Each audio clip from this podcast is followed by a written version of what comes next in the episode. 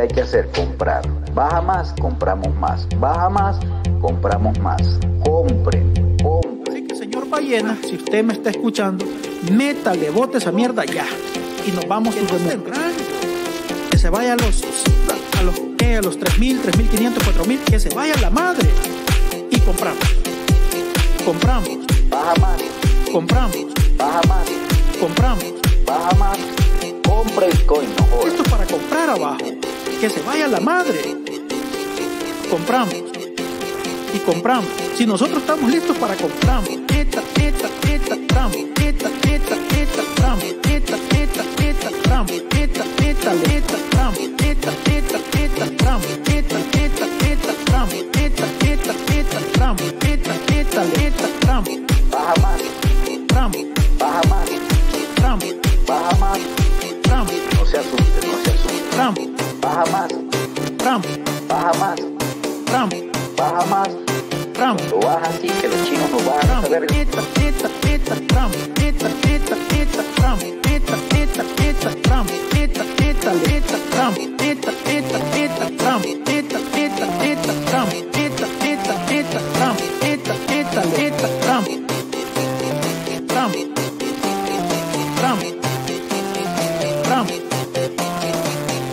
No se asuste, no se asuste. Buenas noches, bienvenidos a Directo Bitcoin 2140. Eh, soy Arcad. Sí, como ya bien sabéis, eh, Lunatic no va a estar esta noche y nada, eh, le sustituimos eh, de, colab- de colaborador y pasado a presentador, así que tened paciencia.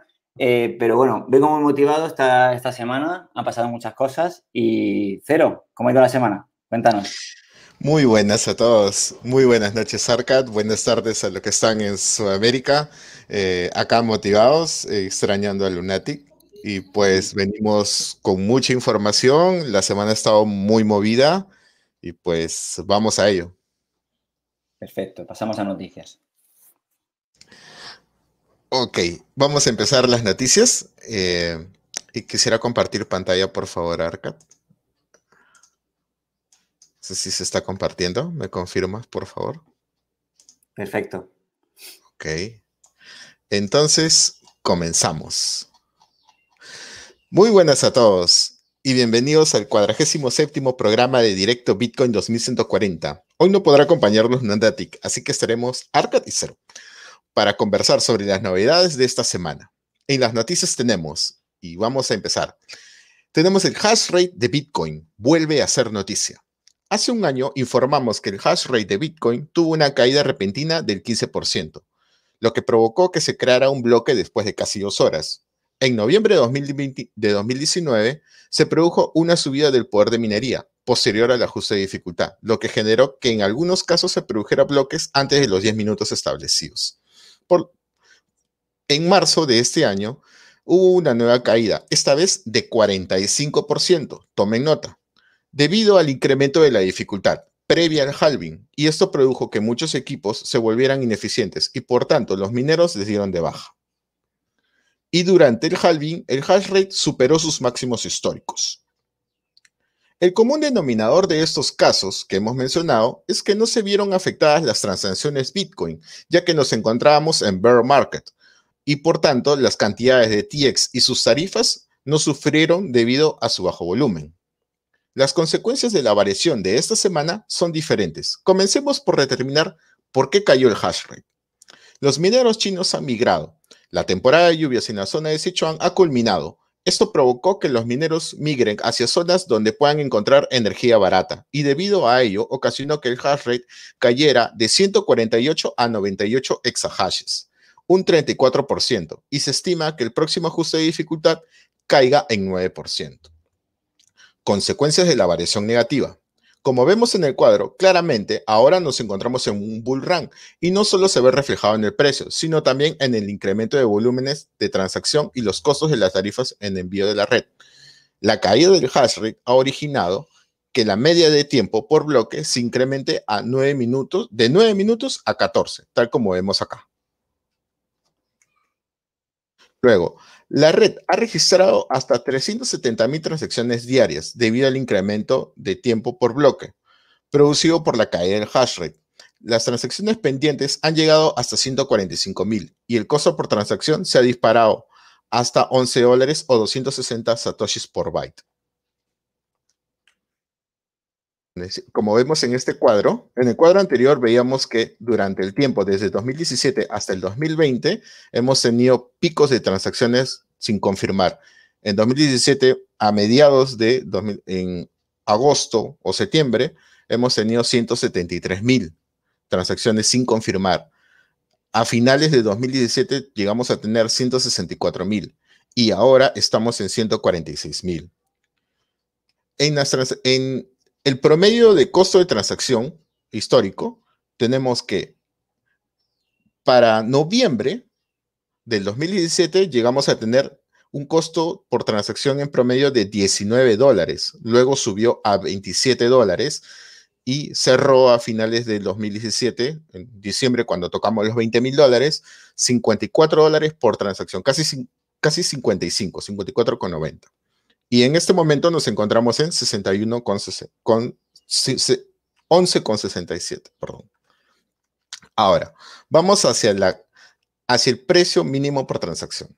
Por si no fuera poco, la caída del poder de minería también afectó a los mínimos por transacción. Es decir, todas aquellas transacciones que pagaron montos menores a 2.000 satoshis por envío han sido purgadas y rechazadas por la red. Esto ocurrió porque el tamaño de la mempool subió, desde, subió hasta 73 megas y los nodos ejecutan por defecto como máximo 300 megas. Debido a este incremento del mempool, los nodos subieron el costo mínimo por transacción, que llegó hasta 3.000 satoshis y en este momento, tal como vemos en el cuadro, se encuentra en 2.551. Como vemos, las variaciones de hash rate afectan en mayor o menor medida a la red según el nivel de congestión que exista. Cuando hay alta congestión, puede afectar el funcionamiento de la red de Bitcoin. ¿Qué podemos comentar sobre esto, Arcad? Estaba recordando ahora eh, 2017, cuando subieron tanto las fees. Madre mía, cómo fue, ¿no? Y bueno, viendo los valores de ahora, que aunque no llegan a esos niveles, pues podemos ver que después de esos tres años ha subido significativamente. Y bueno, en cuanto a las consecuencias, como tú has dicho, eh, los bloques están aumentando el tiempo en, el que están minándose.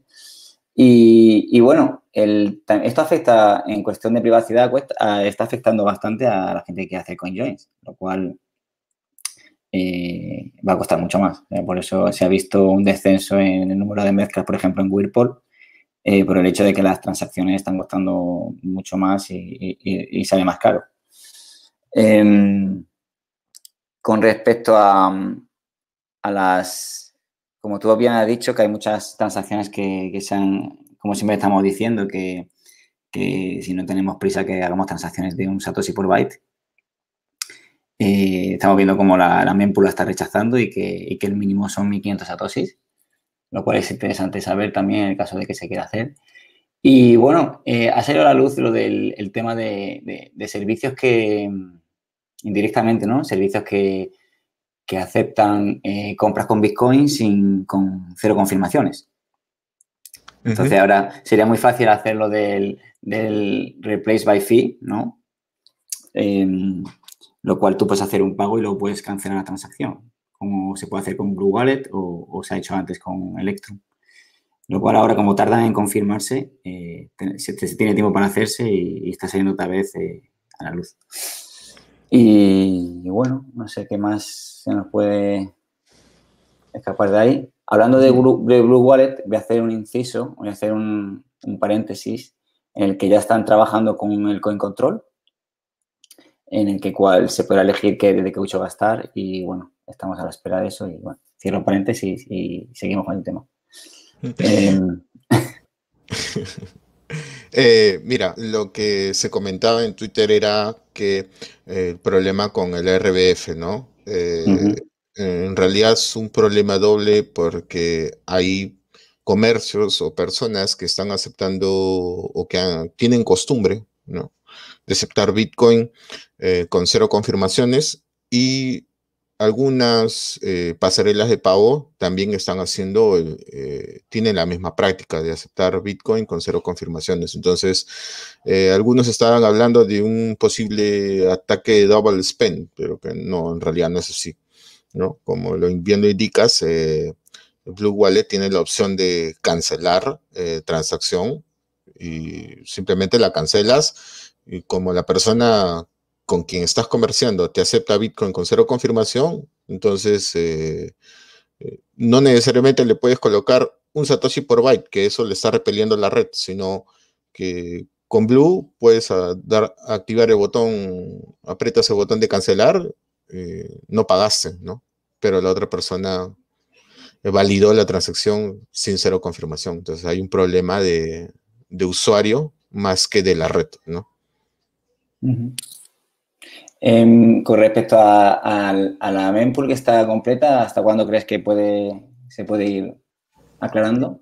Sí, eh, lo que se está, estima es que la, dificultad vaya a caer un 9% y esto se va a dar el día lunes eh, por la tarde, dependiendo de cómo vaya incrementándose el poder de minado en estos días, en este fin de semana.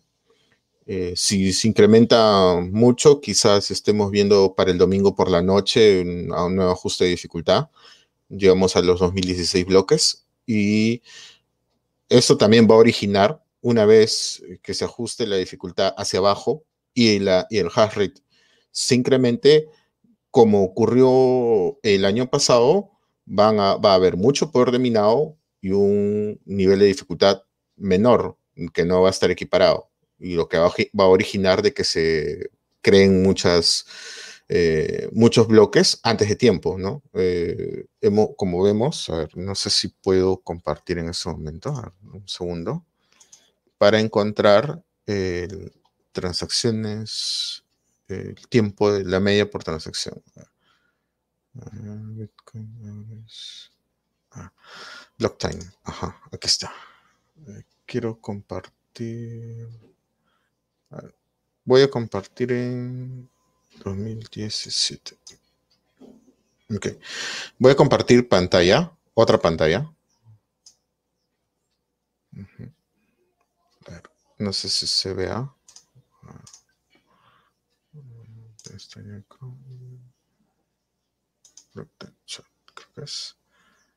Sí.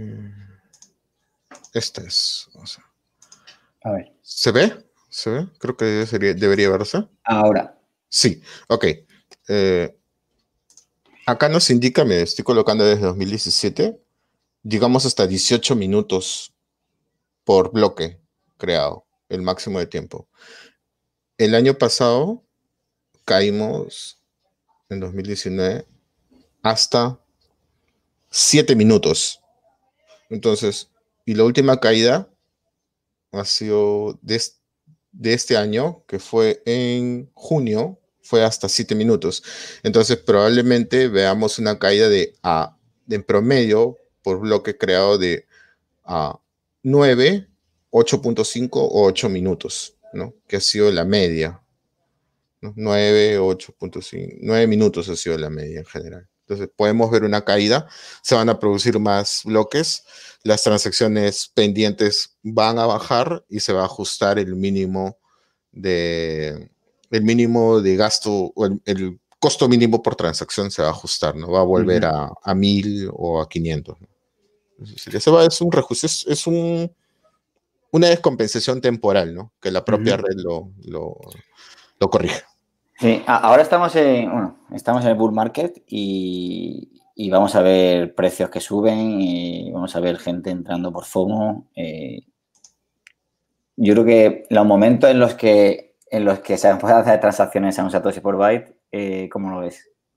Eh, porque quizás pueda ser un buen momento cuando, digamos, aclare la mempool y si se pueden conseguir mandar transacciones de de bajo coste, quizás pueda ser una de, de las oportunidades eh, para hacer una gestión de muchos o para hacer CoinJoin antes de, que, suban los fees bastante, bastante más. Claro, sería pues tratar de hacerlo el sábado o el viernes, utilizar el fin de semana para poder hacer toda esta gestión, teniendo en cuenta que ya el día lunes si el hash rate no se dispara, será el lunes. Si se dispara en estos días, va a ser un poco antes. ¿no? Recuerda que tuvimos el mismo problema de no saber cuándo, se, cuándo iba a ser el halving, que se adelantó dos o tres días. Entonces, del mismo modo puede suceder acá. No se puede adelantar. Pero ¿no crees que, que, en el futuro, cuando haya más subida de precio, de esos momentos de bajas transacciones van a, no van a ser tanto como antes? Incluso las, los fees van a ser mayores. Sí, sí, los fees van a ser mayores.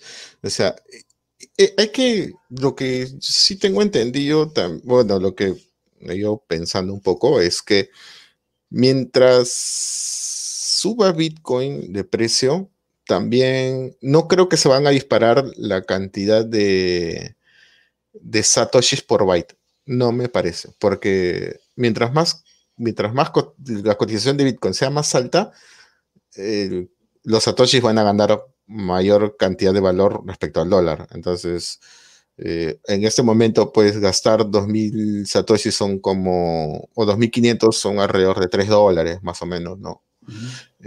pero más adelante 3 dólares van a ser mm, eh, uno, 1500 satoshis, quizá, o, o 1000 satoshis. Entonces, eh, también la gente va a tener que ver, va a regular. O sea, se va a ir regulando, se va a ir regulando. No, no, no creo que se dispare tanto, pero mientras más cueste Bitcoin, más también va a ser el costo en satoshis el costo de Satoshi se va a reducir más, se, va, a ir equilibrando. de, todo esto vemos que es fundamental conocer cómo funciona Mempool y cómo acudir a, webs que nos dicen en cada momento en qué, en qué situación está, porque eh, es importante a la hora de mandar transacciones y de recibir. Y, de aquí animamos a todo el mundo que, conozca la, forma de averiguarlo y, y hacerlo en función de eso. Entonces, de aquí animamos a que aprendan y que enseñen a los demás a, cómo funciona la mempool y, las transacciones. Esta es una oportunidad para que las soluciones en capa 2 eh, puedan eh, tener presencia.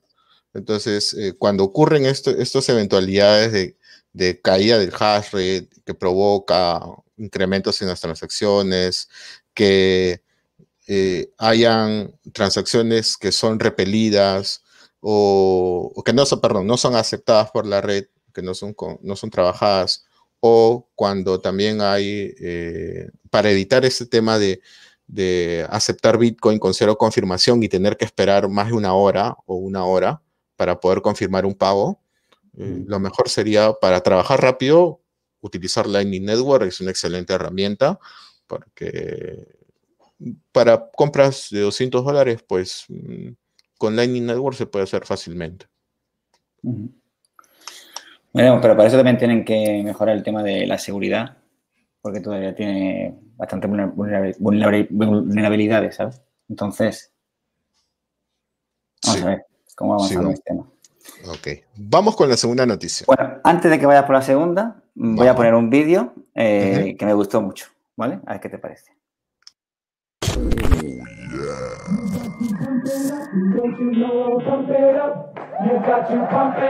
Don't you know, pump it up. You got to pump it up. Don't you know, pump it up. You got to pump it up. Don't you know, pump it up. You got to pump it up. Don't you know, pump it up. You got to pump it up. Don't you know, pump it up. You got to pump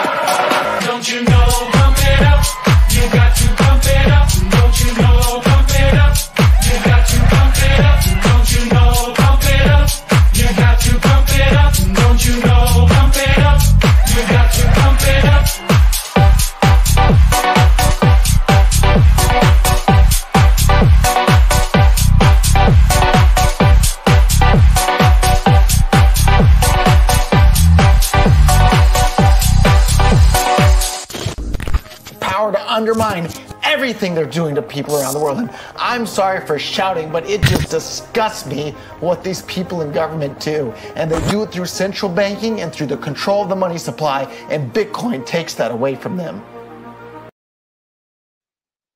Qué vídeo. Wow. Lo veo McAfee y recuerdo de que, de que Charlie Sheen también ha hecho un vídeo sobre Bitcoin. Creo que lo van a lanzar en esta semana. Eh, él junto con David Hasselhoff, los dos han hecho un vídeo sobre Bitcoin.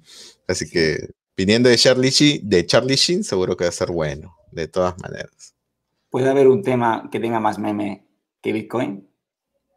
Ah, difícil, difícil de encontrar. ¿Te parece si volvemos a compartir pantalla? Vamos. Vamos. Retornamos a compartir pantalla y vamos con la siguiente noticia. La digitalización de la economía. Un ojo sobre el patrón oro y otro en Bitcoin. Hace un año hablábamos del desarrollo de la divisa digital de la Unión Europea y que China ya tenía casi tres años trabajando en su moneda digital. Hoy el contexto ha cambiado. Mientras se acentúa la crisis sanitaria, se ha incrementado el pago por medios digitales y digitalizar la economía se ha convertido en una necesidad para los estados. Sin embargo, cada trade-off o simplificación de las tareas exige que nosotros tengamos que dar algo a cambio. En este caso sería nuestra privacidad. Uno de los, uno de los últimos actores en unirse al movimiento de las CBDCs es el BID, el Banco Interamericano de Desarrollo, fue más allá. No solo tienen planeado desarrollar una divisa digital, sino incluir la identidad digital, DNI más pasaporte, títulos de propiedad y documentos que, acre- que acrediten grados académicos. Todo ello centralizado en una aplicación. Bien dicen que piensan mal y acertarás. Si somos optimistas, esta medida puede resultar beneficiosa, ya que simplifica el proceso de acreditación de nuestra identidad y títulos, además de nuestro dinero, pero también es un vector de ataque, ya que las personas estarán más expuestas a la censura. Con un clic apareces y con un clic desapareces del sistema. Además de estos movimientos de pago digitales y us- además de los movimientos de pago digitales y, uso y tu uso de identificación quedarán registrados en una base de datos centralizada, es decir, un monitoreo 24/7. Mientras la crisis económica por la pandemia se agrava, se ha observado cómo algunos bancos centrales han comenzado a perder confianza en sus divisas y el Banco Central de Suiza tiene una medida de emergencia para estos casos. Han decidido respaldar una parte de sus reservas de oro, una parte de sus reservas en oro, tal como estipula el artículo 99 de su constitución. Es el único país del mundo que cuenta con esta medida. Sin embargo, debería ser replicada por muchos más, ya que la salida de la crisis no se ve a la vuelta de la esquina. Todo indica que será más profunda, más prolongada, y quienes no tengan respaldo en dinero duro sufrirán graves consecuencias. Bitcoin también podría ser un excelente respaldo para los países, para que los países puedan atenuar las consecuencias de la crisis. Una solución no ortodoxa a la crisis y que también sirve para evadir sanciones económicas es el uso de Bitcoin, e Irán se ha embarcado en ella. Han permitido que el uso de BTC para que han permitido que sea utilizado Bitcoin para, la- para financiar las importaciones. Es decir, este país permitirá que las importaciones sean pagadas en Bitcoin. Esto no solo demuestra que es una alternativa, sino también un excelente transmisor de valor universal y su posición de divisa supranacional. Finalmente, teniendo en cuenta que, en las últimas semanas el precio del oro se ha desplomado junto con el dólar y el euro, tal como vemos en el cuadro, el mejor refugio de valor es Bitcoin. Ahorre en Bitcoin, acumule en BTC. Que sea autocustodiado para evitar que se lo confisquen, que los hackers ataquen su cuenta en las casas de cambio, para que no confíe en el para que no confíe el valor de su trabajo en terceros, para que se incremente el nivel de su seguridad y privacidad y para que sea para que usted sea el verdadero dueño de su dinero. En este cuadro vemos eh, la cotización de Bitcoin versus oro que ha pasado en 2017, a mediados de 2007, llegó a ser un Bitcoin, por un Bitcoin se, se podían comprar, con un Bitcoin se podían comprar 15.27 onzas de oro. Y en este momento, un Bitcoin cotiza 7.26 onzas de oro. ¿Qué podemos eh, conversar sobre esto, Arca? Bueno, con respecto a esto último, eh, comentar el, el tweet que, que colgó el otro día Roll Paul, hablando de que, todos los assets eh, estaban siendo absorbidos por Bitcoin y que, bueno, eh, oro será una parte más. Está claro que el, oro subirá también en función, debido a, por historia y porque hay gente que tiene una determinada edad que está acostumbrada a, invertir en oro. Pero a futuro está claro que, los dos van a competir y, el, que, el, que el, que más aporta, que realmente es Bitcoin, pues digamos que superará a oro con creces. Em, con respecto al, estamos viendo ya, como dijo Unomic, el, el desacople ¿no? de, Bitcoin con respecto a, stock market, eh, al oro, y lo estamos viendo ahora. Entonces, que es interesante, un, momento interesante. Y, bueno, con respecto a la CBDC, creo que esta mañana he, visto como hay ya eh, eh, con respecto al yuan y todo eso, estaban como falsificando algunas cuentas. Entonces, eh, no sé si, no sé dónde lo he visto, pero esto me puede pasar. Es decir, se pueden falsificar cuentas y, y, esto va a pasar, cosa que con Bitcoin no puede pasar. Eh, y bueno, con respecto con las cuentas estas, como ya hemos dicho, estamos, si fuese todo así, estaríamos puestos a los impuestos que ellos quisieran, estaríamos puestos a tipo de interés y sería en control máximo, como estaba diciendo el, presidente, el director de, de, BIS, ¿no? De Banco de, del Banco Internacional este de Pagos. El, tema de Irán es un tema gordo, ¿eh? Es un tema bastante gordo porque es, digamos que es el primer país que se está saltando eh, muchos de, los límites que está poniendo Estados Unidos y otros países eh, con, Bitcoin. O sea, están viendo realmente el valor que tiene.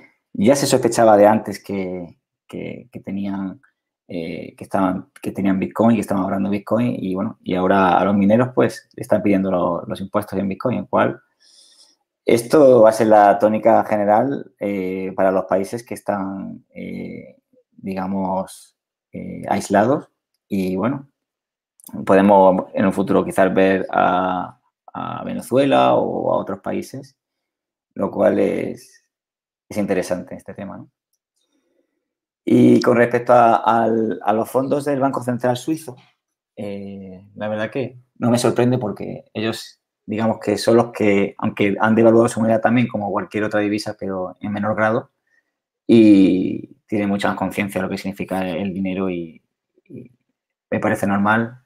Estaría interesante ver cuál, qué, fondo eh, iría hacia Bitcoin. Y bueno, estamos viendo muchas instituciones y también países en esto y ha ocurrido súper rápido. Yo no me esperaba que fuera tan rápido. el panorama ha cambiado totalmente en cuestión de semanas. ¿eh?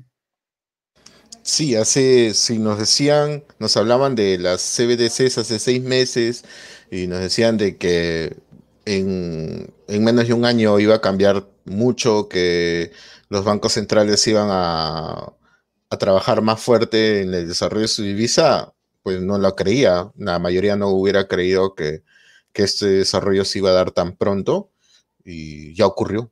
Ya ocurrió, el panorama ha cambiado por completo. Eh, eh, se ha, sido, la pandemia ha sido un catalizador de, la digitalización de la economía, ¿no? Y eso también eh, trae el monitoreo, ¿no? El monitoreo de la gente con la excusa de la pandemia y qué mejor que monitorearlos mediante el uso de su dinero, ¿no? Entonces, ahí hay un, hay un tema de, privacidad que tenemos que, que, que tocarlo, analizarlo más profundamente, con mucho cuidado, porque no es bueno para nadie. Eh, y pues eh, con estas aplicaciones en las que vas a tener eh, todos tus datos, pues va, va a ser más fácil pues, censurarte, ¿no? Entonces, como decía, con un clic apareces, con un clic desapareces y se acabó. Entonces, ¿quién, ¿quién va a custodiar toda esa información delicada, centralizada? Claro. Es, es como, por ejemplo, eh, imagínate que, que está todo conectado y en Twitter haces un comentario, te bloquean Twitter, te bloquean la cuenta, eh, te limitan los derechos. Es totalmente como los libros de ciencia ficción. Entonces, bueno, vamos a ver, vamos a ver a, a- a lo que va y vamos a ver hasta dónde llegan. Pero a- allá van, allá van totalmente, está claro. Sí. Eh, ¿te parece si, si pasamos a la, a la tercera información? Dale. Ok. La carrera por obtener Bitcoin es comparable a la competencia por el hash rate en minería. Existen paralelismos interesantes entre ambos. Comencemos por el nivel de riesgo en el que incurre, la- en, que incurre en la minería. Quienes desean minar pueden invertir todo su patrimonio o un porcentaje de este en la actividad. Además, a medida de que se arriesgan, también se exponen más a la cotización de Bitcoin y su, volatilidad. Del mismo modo ocurre con las grandes, con los grandes inversiones. Mientras colocan un- una mayor parte de su patrimonio en la compra de BTC, mayor es su exposición a la volatilidad. Otro punto es que la minería, es que en la minería los recursos son escasos, es decir, tanto hardware óptimo como el gasto de energía tienen un umbral máximo de rendimiento. No pueden sobrepasar un límite de precio por equipo minado y por unidad de energía para operar este equipo. Ambos son recursos escasos y mientras más consumen, más caros se vuelven. Los grandes inversores de Bitcoin tienen esta misma disyuntiva. El total supply y el supply disponible son escasos. Como vemos en la gráfica, ya que se, ya que se reduce la cantidad de bit, ya que se reduce la cantidad de bitcoins disponibles y los holdeados se incrementan. La semana pasada expusimos cómo la cantidad de BTC en las casas de cambio ha caído y tal como vemos en el cuadro, solo se encuentran disponibles en exchanges 2.3 millones de BTC y con tendencia a la baja. El nivel de escasez se, está incrementando y por ende el precio por una fracción de Bitcoin será mayor. Si un fondo de inversión quiere hacerse con 5.000 BTC, tendrá que pagar más hoy y mucho más si lo hace en medio año o en un año. Gastarán mayores recursos y por tanto su nivel de riesgo y exposición será aún más alta, tal como ocurre en la minería con el hash rate. A mayor cantidad de hash rate que quiero poseer, mayor cantidad de recursos gastados. ¿Cómo lo vemos, Aquí. Arcad? Estoy, estoy. Eh, es que está claro. Si es un activo con gran escasez y cada vez menos disponible y cada vez la gente se va dando cuenta en función porque tiene más porque tiene necesidades o se da cuenta de que es el dinero, al final no queda otra que cada vez va a haber más, más masa de gente. Y es lo que está pasando, es lo que pasa en los ciclos. Así que estamos esperando, va a venir nueva gente y, y mira, estamos viendo la tendencia que hay a disminuir lo- las reservas en los exchanges, lo cual es un tema bastante interesante. Estamos en un punto de inicio y vamos a ver a dónde vamos. Me acuerdo las gráficas de, de Plan B, ¿no? que son muy criticadas, ¿no? el, el modelo es muy criticado. Pero después de ver todo lo que está pasando estas semanas, puede ser posible. Puede ser Sí. posible. ha, ha agarrado mucha fuerza, ha, ha obtenido mucha fuerza el, el- el modelo de, de stock to flow de Plan B, así que quizás las, las críticas tan fuertes que se hicieron, pues no son, no tiene mucho, mucho peso, ¿no? No tiene mucho, mucho sustento. Bueno, la única forma de contrastarlo va a ser el tiempo. Ujú, Pero bueno. Sí, Sí. Interesante. sí, entonces, claro, tal como en la minería, mientras más escasos sean los equipos de minado óptimos, los que te dan mayor poder de minado, mientras más escasos se vean estos, mayor es su costo, eh, porque son menos disponibles y eh, la cantidad de energía que se utiliza para operar estos equipos eh, también es escasa. Entonces, si hay una alta demanda de energía para operar un equipo de minería o una, una granja, entonces, y la, la, la estación de energía no abastece, entonces el costo se incrementa, ¿no? ¿no? ¿no? abastece la demanda, no cubre toda la demanda, entonces el costo de energía y de equipo también se incrementa.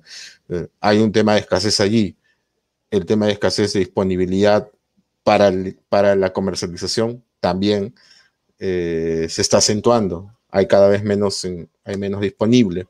Entonces, tenemos que recordar que los fondos de inversión y las personas, los inversionistas o los ahorradores trabajan con fiat. Entonces, mientras Bitcoin sea más escaso y más valioso, más fiat gastamos, más recursos gastamos, más hora por más hora trabajada por unidad de Bitcoin. Eh, la, la, unidad de Bitcoin o el Satoshi va ganando valor y va adquiriendo mayores cantidades de horas trabajadas, ¿no? Entonces, así como los celulares, creo que para un iPhone había que trabajar, dependiendo del país, había que trabajar 80 horas, 90 horas, 120 horas, 300 horas.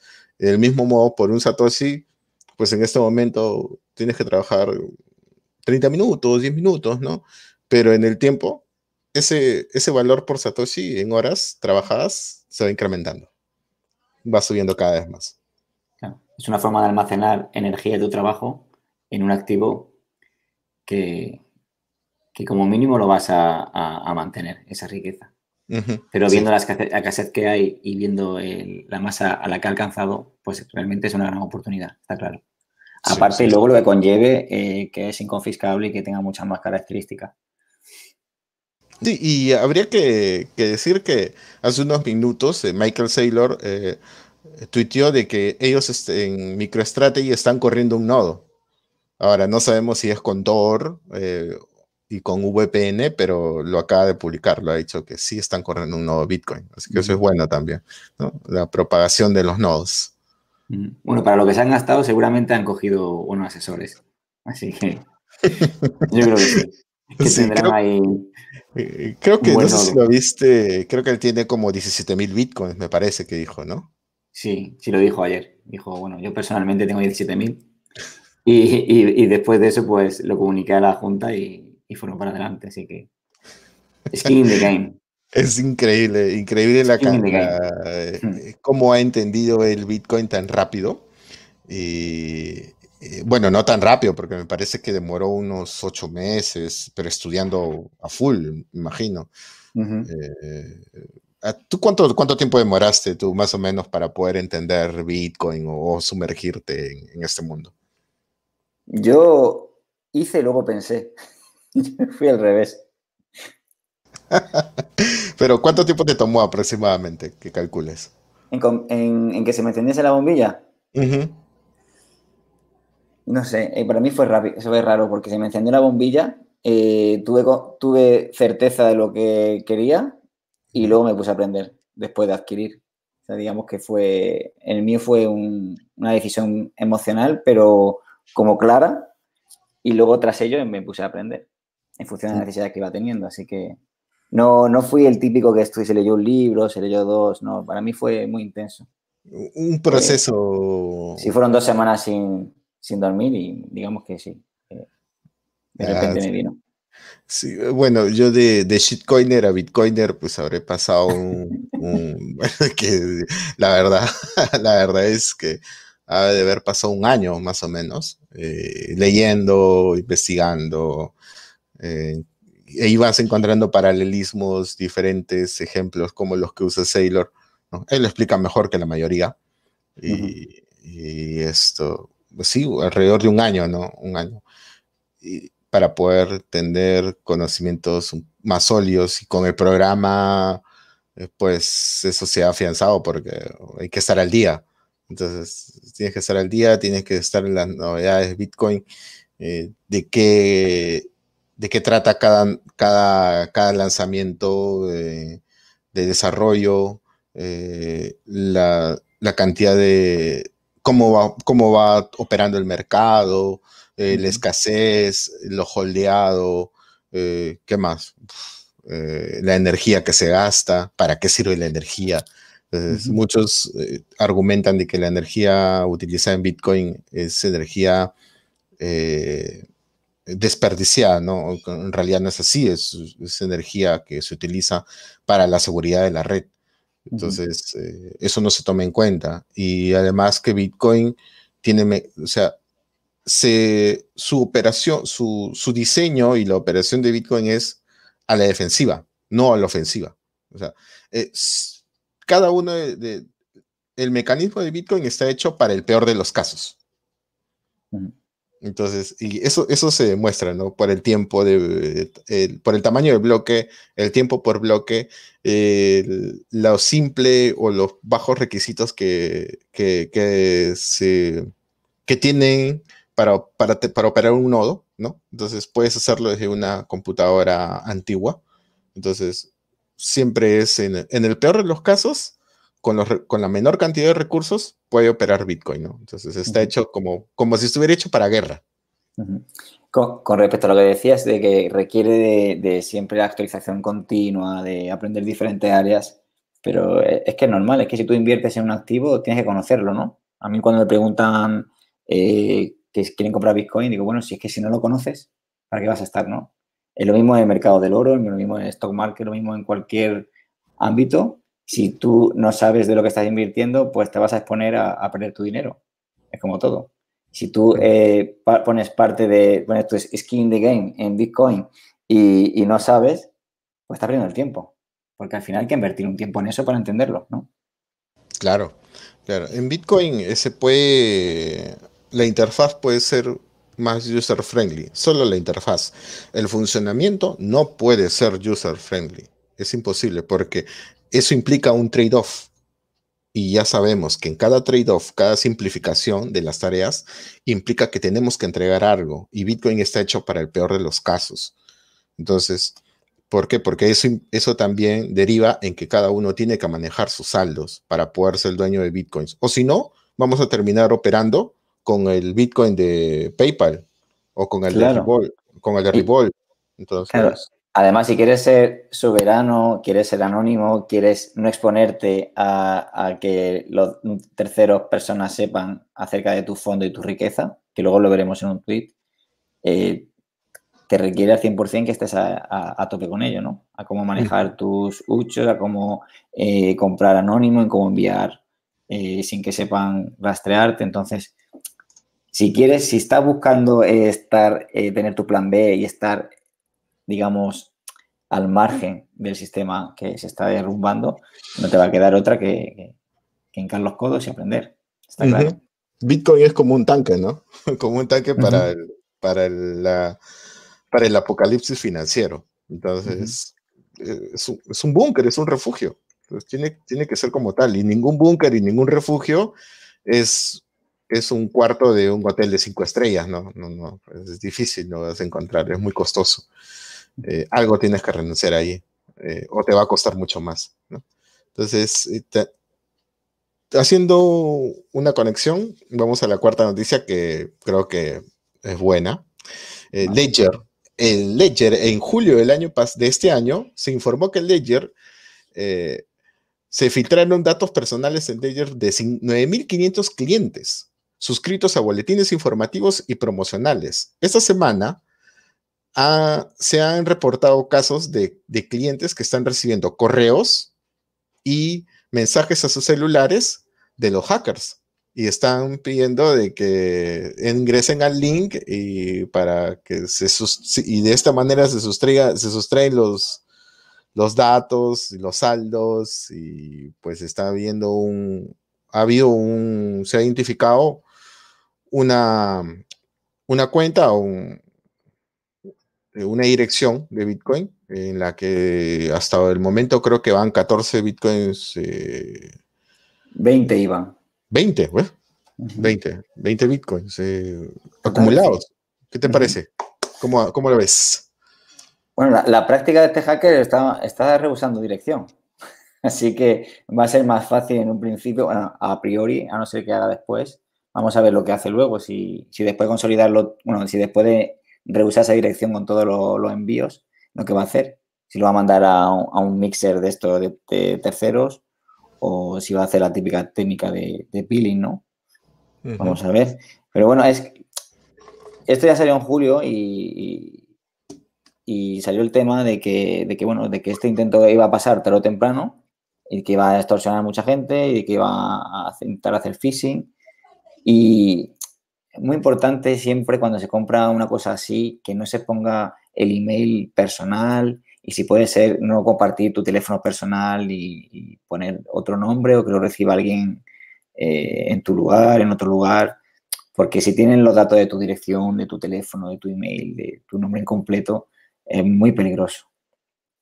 Entonces, eso hay que tenerlo en cuenta y esto sale ahora a la palestra y, es fundamental que la gente tenga en cuenta de que, de que hay que tener cuidado a la hora de comprar dispositivos y asociar los datos personales a, a, una tercera, a, un- a un tercera, a, terceros como Ledger, que en cualquier caso pueden ser hackeados. Ese es el problema. Ese es el problema también del KIC, que se cede datos a un exchange y también pueden ser hackeados y nos pueden venir a buscar a casa.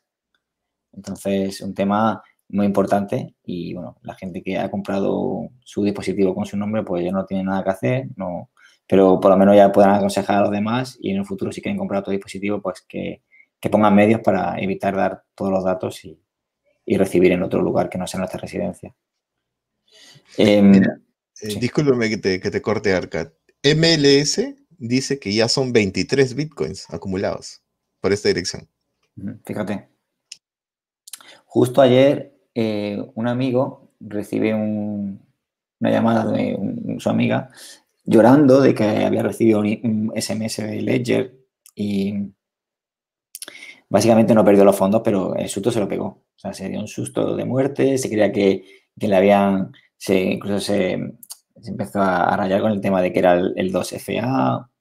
em, pero bueno, esto le ha servido para tomar medidas, le ha servido para, para tenerlo en cuenta y, bueno, el susto se lo ha llevado. Y mucha gente se ha llevado un susto de muerte y aunque no haya cedido a, darle nada, eh, el, susto, te lo llevas, está claro. Pero si has descargado este tipo de esta aplicación y has conectado el, hardware wallet, pues te expones a, que pueda pasar algo con tus fondos, claro. Mira, eh, sobre esto del robo, comentábamos por interno, eh, les comentaba por interno a Lunatic y a ti, eh, que había habido un robo en Lima eh, para, el, para agosto de una barra de oro valorizada en 300 mil dólares. Eh, supuestamente hubieron unos, eh, entraron unos supuestos policías, ¿no? Vesti- gente, cinco tipos vestidos de policías a esta subasta, a esta subasta y le quitaron los celulares y las billeteras a todos los presentes y confiscaron la barra de oro, diciendo de que, a- diciendo de que si querían recuperar la barra de oro, y que primero que la, la subasta era ilegal, y segundo, que la- si querían recuperar la barra de oro tenían que llevar todos los documentos a la dependencia policial, ¿no? a una que le indicaron. Eh, Entonces, y yo me pregunto, digo, qué fácil, ¿no? Con una, con una pequeña filtración de información de dónde iba a ser la subasta y cuándo, se ha perdido mucho dinero. ¿no? En cambio, con Bitcoin, eh, como bien me lo decía, si tienes el passphrase, eh, por más que ellos tengan la, la llave privada, no pueden hacer nada. Claro, o tienes una multifirma o tienes el passphrase, claro, es como una, una, una SID encriptada, ¿no? Con un passphrase. Está claro. Entonces, es el seguro del seguro. Claro, y aparte, si haces varias copias y pierdes una, puedes tener otra. De, de oro no puedes hacer copias. Ujú. Encima de que es difícil de llevar, muy costoso y que, te, y que te expone, el nivel de riesgo se incrementa. Entonces, hay una diferencia ahí entre el oro y el Bitcoin que ha sido muy marcada, ¿no? Claro. Y además, lo que el gasto que conlleva almacenar oro. Lo claro. alma- lo almacenas en tu casa y te expones, o lo almacenas en, un, en una caja fuerte de Singapur o Suiza que está eh, controlado por terceros. ¿Qué pasaría si hay un conflicto bélico o, o- ¿Para qué? Ah, y por ejemplo, la noticia que no hemos podido desarrollar, pero que está en desarrollo, es la de Binance y el salto de las de, de la, de la normativa regulatoria de Estados Unidos. Eh, supongamos que esto se confirma, ¿no? eh, podría ser sujeto de sanción la empresa y todas aquellas personas que tienen saldo en Binance podrían correr un riesgo. Entonces ahí también hay que tener mucho cuidado cuando entregas la custodia de tus saldos Bitcoin o de tus eh, criptomonedas, ¿no? de tus altcoins eh, a terceros. Entonces, mucho, mucho cuidado porque no solo depende de lo que hagas, sino depende de tu proveedor de custodia. Vamos a... Una cosa, una última cosa con respecto a los hardware wallets. Si tú tienes un hardware wallet eh, y tienes la semilla dentro de tu hardware wallet para firmar las transacciones, digamos que este, ese dispositivo te puede valer como un backup. Si se te pierde la semilla que tienes en un papel o en un trozo de metal o lo que sea, siempre tienes el hardware wallet. Pero te expones a que cuando vas a hacer el update o, que instales un software, digamos, eh, ha sido vulnerado o lo que sea, eh, puedas tener problemas. Entonces, si vas a hacer hold eh, durante mucho tiempo y no vas a firmar transacciones, sino que vas a hacer es enviar eh, fondos a esa cartera, a lo mejor no, te interesa eh, tener la semilla dentro de ese hardware. Lo puedes borrar y lo puedes dejar a vacío hasta que lo necesites, lo recuperas y luego firmas transacciones. Entonces, eso es una cosa que también se puede pensar, ¿vale? Que puede servir como un backup en el caso de que se pierdan otra, otras copias o si no vas a firmar, lo puedes borrar y, luego utilizarlo cuando, cuando sea necesario. Ok, hay una, una, una, una, recomendación más de Arcad, una recomendación más semanal de Arcad que nos que, que, hace que nuestro nivel de privacidad se incremente y que nuestro nivel de seguridad también. Así que hay que ir revisando todas las recomendaciones que nos Arcad. Tenemos que hacer un compilado de todo para poder tenerlo en un, como un manual, un manual de seguridad eh, para poder, y, así pues esto, evitar robo, evitar pérdida, o en caso de robo o pérdida, pues tener un backup, ¿no? Entonces, esto es muy importante para, para todos los bitcoiners. Eh, vamos a la quinta y última noticia de esta sección, que sería, el Travel Rule se ha expandido a Bitcoin. Esta semana, la Red de Ejecución de Delitos Financieros, también conocida como FinCEN, y la Reserva Federal de los Estados Unidos aprobaron reducir el umbral para las transacciones internacionales que inician o terminan en este país. El umbral, el umbral bajó de 3.000 a 250 dólares. Es decir, si usted compra con BTC o hace envío de fondos hacia y o desde Estados Unidos por un monto superior a 250 dólares, los bancos estarán obligados a informar sobre dichas operaciones.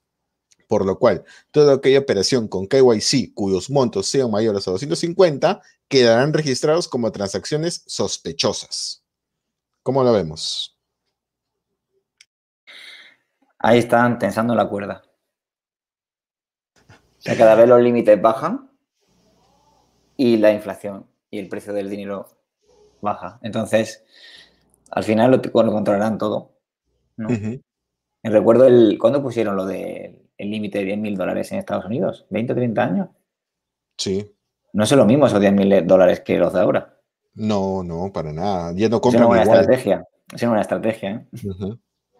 Sí, es, una estrategia. Por ejemplo, eh, todas aquellas personas que compran con KYC eh, van a estar eh, sujetas ahí, van a ser eh, monitoreados. con 250 dólares, ¿cuántos en este momento?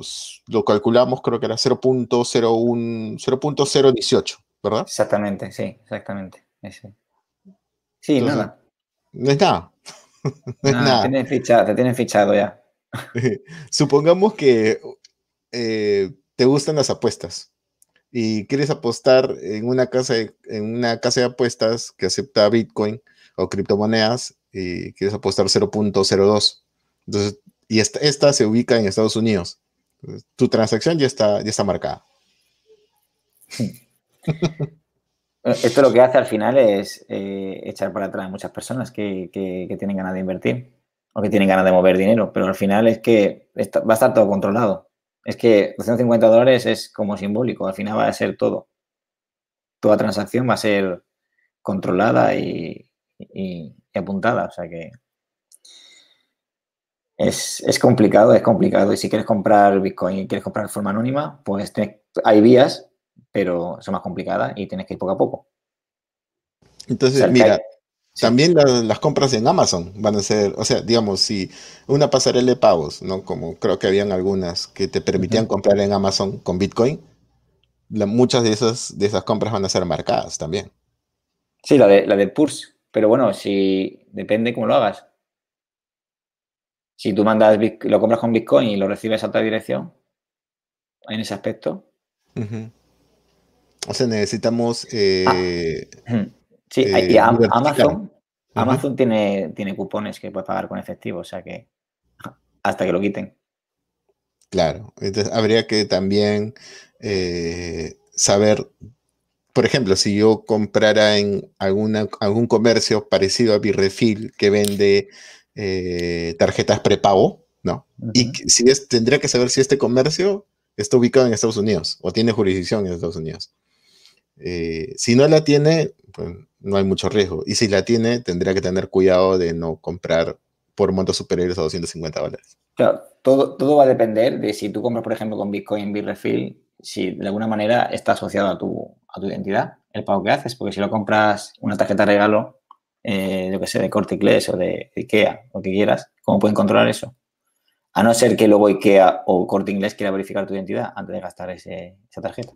Eh, eh, ¿Te obligan a, a- a identificarte en el corte inglés cuando utilizas una prepago? Mm, bueno, hay, hay gente que ha dicho que, que sí le pidieron el nombre y todo eso, y, pero que al final lo que pone es el nombre que quieres. Ah, o sea, Pero es no. declarativo, nada más. Sí, pero de- No también va a depender, exigen de, DNI. va a depender del, del centro también. Algún centro te puede pedir identificación. La verdad que no, yo no lo he comprobado. Mm, hay que tener, hay que tener Sé que en Ikea, por ejemplo, ¿no? O, en alguna otra más.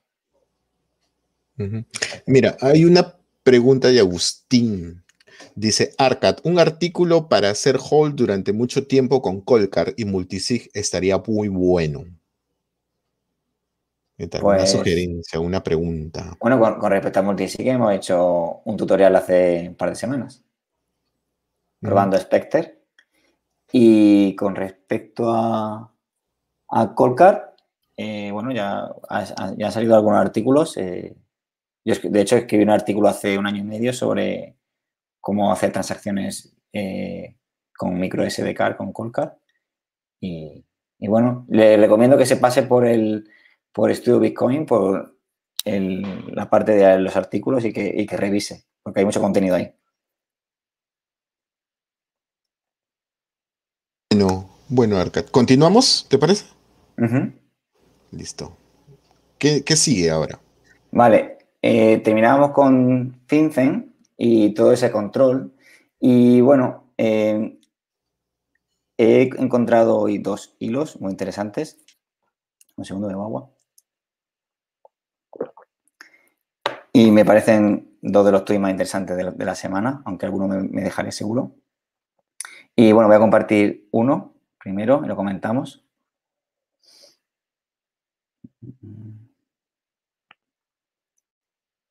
Déjame saber si se ve. Ya está. Vale, lo iremos traduciendo aquí, que se puede traducir, pero básicamente eh, es un, es- está basado en un, en un texto, ¿vale? Que más o menos se tarda unos 50 minutos, pero lo ha resumido en, en varios tweets, en un hilo. Y básicamente es como que estamos entrando en un, en un cuarto ciclo, o cuarto turno, cuarto cambio dentro de un ciclo más, más grande que empezó con la Segunda Guerra Mundial. Y que bueno, que básicamente el, viejo orden se quema, que da origen a nuevas estructuras sociales y económicas. Y, y todo eso lo explora a través de una lente basada en Bitcoin, ¿no? Vale. eh, dice que esta teoría ha predicho fácilmente que, que iba a haber desigualdad económica, deterioro de las instituciones, decadencia cultural y auge de populismo. Eso realmente lo podemos ver claramente. O sea, decadencia cultural está claro. Si vemos en la música, en el arte, el auge de populismo lo podemos ver en Estados Unidos, lo podemos ver en la misma España, lo podemos ver en, en muchos países y desigualdad económica cada vez más creciente, ¿no? O sea que eso. Vale, aquí nos viene a decir que los humanos modernos ven el tiempo como un fenómeno lineal, pero realmente es todo cíclico.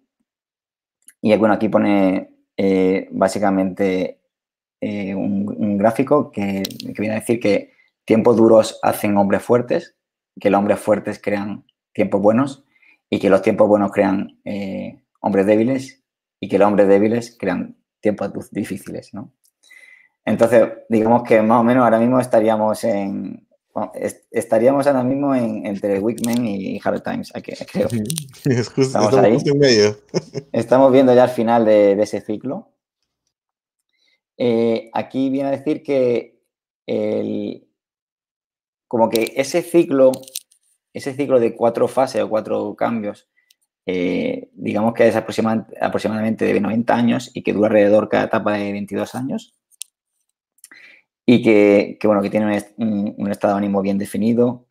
Y, vamos a seguir. Eh, dice que a lo largo de esas cuatro fases, digamos que se suceden diferentes eh, arquetipos, ¿vale? Que va desde el profeta, el nómada, el héroe y el artista, en, función de las cuatro fases.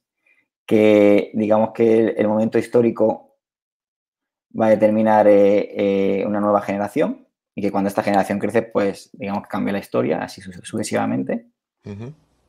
Y aquí te marca pues los, los cuatro, digamos que los cuatro, los cuatro cambios de ese ciclo. En el primer cambio es después de la Segunda Guerra Mundial, del 46 al 64. Luego el segundo, Revolución de la Conciencia, 64-84. Guerras culturales, hasta 2008. Y eh, la crisis de, de millennials, que sería de 2008 a 2030, 22 años, como, como decíamos antes. Entonces nos viene aquí eh, a motivarnos diciéndonos que, nos espera un caos máximo los próximos 10 años. Y ahora lo vamos, a ver por qué. Eh, dice que la sociedad necesita periodos de crisis que sirven como, como fuegos que queman maleza y que sirve para limpi- limpiar instituciones eh, decrépit- decrépitas y dar paso a un nuevo crecimiento. Eh, aunque no obligatorio, eh, los cuatro turnos históricamente terminan en, con una guerra total. En una Segunda Guerra Mundial, una guerra civil o una revolución, la Revolución Americana. En cuanto a la, a la oferta y demanda del orden, determinan la dirección que se dirige a la sociedad. Cuando el, el delta en la- entre la oferta y demanda de pedido es más amplio, lo vemos aquí entre, cuando la diferencia entre la línea azul y roja es más pronunciada, en la segunda fase, digamos que produce un cambio interno y en la cuarta un cambio externo. O sea, vendrían, en esta, en esta época, en esta última época, vendrían eh, cambios estructurales eh, fuertes y a nivel externo. Entonces, haciendo, digamos, una comparativa entre, entre, entre ciclos previos, eh, digamos que hace una comparativa entre la caída del mercado de valores del 29 con la crisis financiera de 2008. eh, había decadencia social, populismo, jóvenes que viven con sus padres, una deuda insostenible, un gasto público masivo. Y comparar el Bretton Woods con el Bretton Woods 2.0, las CBDCs. Dice que en, cada, en cada turno, en, en cada ciclo global de 90 años, los últimos 500 años ha terminado con guerra. Eh, no, no tendría que, terminar esta necesariamente, eh, pero sí hay una, digamos que representa la máxima urgencia para movilizar a la sociedad para un propósito específico. Entonces, condiciones para la guerra, que haya un mayor centralismo, que, que haya un sacrificio de la población y que, y que haya una facilidad en, en cuanto a la confiscación de riqueza, cosa que estamos viendo ahora mismo y que vamos a ver. Eh, ¿Cuáles son los potenciales bélicos 2030? Bueno, eh, que el COVID, que COVID, que si sería suficiente para, digamos, para producir movilización en una nación, una guerra civil, cada vez más probable, una guerra total, tensión con China, eh, la batalla en cuanto a, a- a la moneda reserva global y, un cine negro como es el terro- terrorismo, ciberataque, colapso financiero.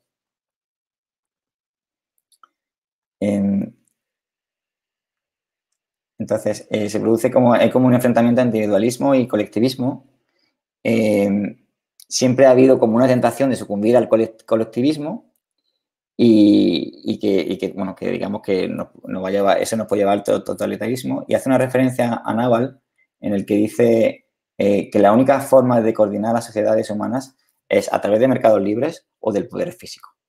Entonces, cualquier ideología que rechace el mercado libre eh, simplemente aboga al poder.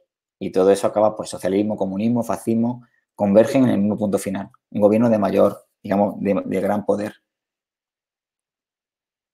Mm, eh, eh, en ese último punto, habría que, re- de- que resaltar de que tiene que ser un mercado libre, eh, per- o sea, tal cual, no el, liberalismo económico que hemos estado viviendo en los últimos años en el que se apelaba al mercado libre, pero cuando el mercado eh, pasaba algún inconveniente, tenía alguna crisis, el Estado tenía que ir a salvarlo. Entonces, en realidad ese no es un mercado libre, ¿no? Es un mercado libre con trampa. Eh, entonces, Maquillado. claro, o sea, un mercado libre natural, tal como lo propone Bitcoin, ¿no? Donde si no haces las cosas bien, pierdes, pierdes Bitcoin o no ganas más y tienes que ajustarte a las reglas del mercado para poder seguir siendo competitivo y poder seguir ganando. Porque en Bitcoin nadie te salva. No hay un banco central que te va, va a venir a salvarte. Ah, Totalmente. Con respecto Bitcoin, dice que hay mejora capacidad de la sociedad para coordinarse a través de mercados libres en lugar de la violencia impuesta por el Estado, que es una nueva institución, eh, la cual la sociedad debe unirse para preservar la libertad durante una cuarta vuelta. Digamos que es una herramienta que tenemos a mano para, digamos, para enfrentarnos a ese poder del Estado y que si no, pues caeremos en el totalitarismo, que es lo que estamos viendo en, en muchos países últimamente. Eh, que es una balsa salvavidas durante la, inu- la inundación fiduciaria de lo que se viene, eh, que una adopción temprana pues, supone beneficiarse del precio del Bitcoin, de la apreciación, de evitar el, destino de, la moneda fiduciaria y, meter la cabeza eh, cuanto antes en el nuevo paradigma que viene. Así que bueno, que se acerca una inundación y que, y que necesita una balsa. Eh, Bitcoin nace como en, el inicio del ciclo, del cuarto ciclo, del cuarto turno, eh, diseñado para una máxima capacidad de supervivencia y que alcanzará la mayoría de edad a medida que se, organice, se re- reorganice el orden financiero mundial.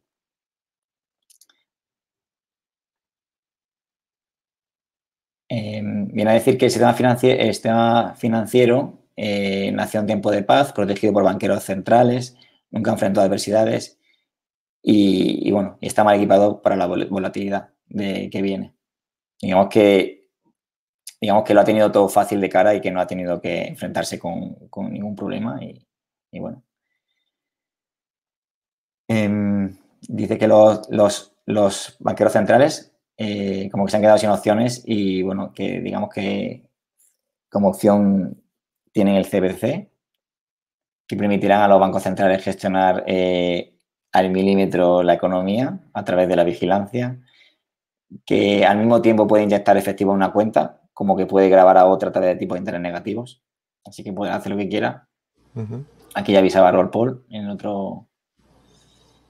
Y que bueno, que el nuevo Bretton Woods eh, se acerca. eh, es la utilización de la economía del comportamiento como arma a través del sistema financiero todopoderoso, el software espía y circuito cerrado.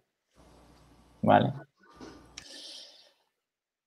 Y que bueno, que Bitcoin es el, perfecto, es el colateral perfecto, que es, que es una garantía, que es el medio de- eh, perfecto de arreglo entre naciones, escaso, verificable, no requiere contraparte de confianza y que bueno, es, es el activo de reserva para el futuro y, y, bueno, si estará Bitcoin listo para el 2030. Me queda poco. Eh, las piezas están puestas, pero el juego no ha terminado. Eh, está claro que vamos hacia un totalitarismo, aunque no todo está perdido y que bueno, tenemos Bitcoin como, como un arma para, para evitar eso. ¿Y cómo terminará, no? Me quedan un par de tweets. Eh, dice que para 2030 se completará el, cuarto turno del ciclo mayor. Tendremos ganadores, perdedores. Se reformará, se reformará el orden mundial, el, or- el orden global. Y que, y que, bueno, que empezaremos el nuevo ciclo con una base sólida. Y bueno, que esto es lo que definirá los próximos 100 años y que no abrochemos cinturones. Eh, en cuanto a las recomendaciones que, que hace, cómo protegerse durante este cuarto turno, este que, este que estamos viviendo, es proteger tu patrimonio de Bitcoin, autocustodia, sin depender de terceros, minimizar tu- tus deudas, eh, tener varias fuentes de ingresos, porque nunca se sabe. Mira lo que está pasando con el COVID, mucha gente está perdiendo el trabajo. Eh, adquirir un, un segundo pasaporte y poner referencia. Encontrar una comunidad, como por ejemplo esta. eh, ser autosuficiente o aprender sobre ello, enfocarse en la autosu- autosuficiencia sin dependencias y aprender sobre privacidad digital. Lo cual, Ujú. bastante, bastante buenos eh, consejos está dando este hombre. Me resultó muy interesante este, este tuit y me gustó mucho. No sé qué opinas, si tienes algún pensamiento, una idea. Sí, bastante, bastante interesante y muy importante. Son muchas medidas para poder, eh, como lo, como lo comentábamos, ¿no? Un manual de supervivencia, un manual de privacidad y un manual de seguridad. Entonces, eh, casi una enciclopedia para poder eh, sobrevivir a estos tiempos difíciles que se, que se nos vienen. Ya lo, lo hemos conversado anteriormente, lo hemos dicho. tener dinero fiat es como tener una bomba de tiempo en la mano. Así que mientras menos tengas, eh, menos exposición tengas, eh, menor será el daño, ¿no? No podemos reducirlo a cero porque vivimos en un mundo fiat. Es imposible reducirlo a cero Ujú. o muy complicado, pero en la medida que tengas una menor exposición, será más, más sencillo poder esto, superar eh, la crisis. Ujú. Otra cosa es que eh, en el tiempo, mira, en, eh, en la historia, no se ha vuelto a repetir un caso como lo que ocurrió en 1930 en Estados Unidos durante la Gran Depresión, que fue que los bancos centrales en Estados Unidos, algunos, dejaron que los bancos comerciales quebraran. No, no los ayudaron. Entonces, hubo hubo un grupo de bancos centrales que ayudó a, lo- a lo- a los bancos comerciales, los rescató, y otro grupo no los rescató. Entonces, en las jurisdicciones donde no se rescataron los bancos comerciales, quebraron muchos. Quebraron alrededor de, bueno, he visto un, en un libro, vi un, una cifra que fueron, en una jurisdicción quebraron como 150 y en la otra llegaron a quebrar hasta 80. Entonces, viendo de que los, el dinero de los ahorristas y el dinero de, de la gente está, estaba de- siendo eliminado y mucho y, y el nivel de comercio se había reducido, es que deciden al final estos bancos comenzar a rescatar. Y desde esa fecha en adelante no ha vuelto a ocurrir este, este evento de no rescatar a los bancos comerciales. O que siempre los bancos centrales van a rescatarlos. Eh, fue traumático, fue traumático, pero esto, esto debió paliarse de una forma. Eh, los bancos comerciales tienen un nivel de exposición eh, respecto al cliente de 9 a 1. Me explico. El capital de riesgo que coloca el banco en préstamos y en fondos de inversión que coloca el banco es nueve veces es el dinero de los, de los ahorristas y uno, en proporciones, es nueve de los ahorristas y uno del banco. Es decir, el nivel de riesgo del banco es uno. Solo de todo el, de todo el fondo, solo en proporción solo uno o el 10% es del banco. Y el 90% es del ahorrista. Entonces, lo primero que debería de recuperarse es el dinero del ahorrista porque es el más expuesto. Y, eh, pero no se hace así. Lo primero que buscan es recuperar el dinero del banco y después el, nivel- el dinero del ahorrista. Y eso está mal. Porque si se hubiera aplicado como, como le, estoy, le estoy diciendo, que primero recupere el dinero del ahorrista y después el dinero del banco, tranquilamente los puedes dejar quebrar y la responsabilidad es de ellos, ya no de nosotros. Ahí cambia la figura. Claro, digamos que no hay una reciprocidad. Digamos que el, el usuario es el que más se expone y que ellos no, no, no tienen tanto riesgo.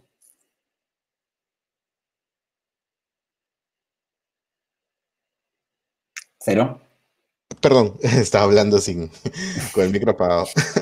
Esta práctica de salvar a los bancos es algo que, que tiene un origen.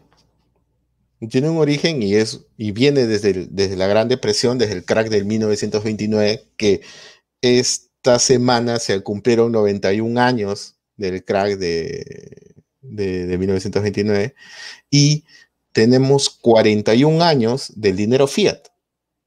Entonces, el experimento fiat, al parecer, perdón, 49 años, 49, 49. años, Ujú. 49, 49 años del dinero fiat. No va a llegar al siglo, todo indica que no va a llegar al siglo. Entonces, ¿cuánto tiempo más le das al, al fiat? Fue una pregunta. Buena pregunta. Eh, al Fiat no sé, pero al euro poco. El, el euro es- está, bastante Al euro eh, le doy muy poco año. Muy poco año. ¿ah? El euro está muy, muy tocado, muy débil, de verdad. Entonces, a- ahora viendo, viendo todas estas señales, ¿no? Y como lo que escribía Adolfo, eh, que lo que ocurre actualmente es como un tsunami, ¿no? Como, como un tsunami y tú eres el único, tú eres el único que ve que está, que viene el tsunami y el resto de la gente no hace caso. Y por mucho que le digas, se- como que te, te mira y dice, ¿qué estás diciendo?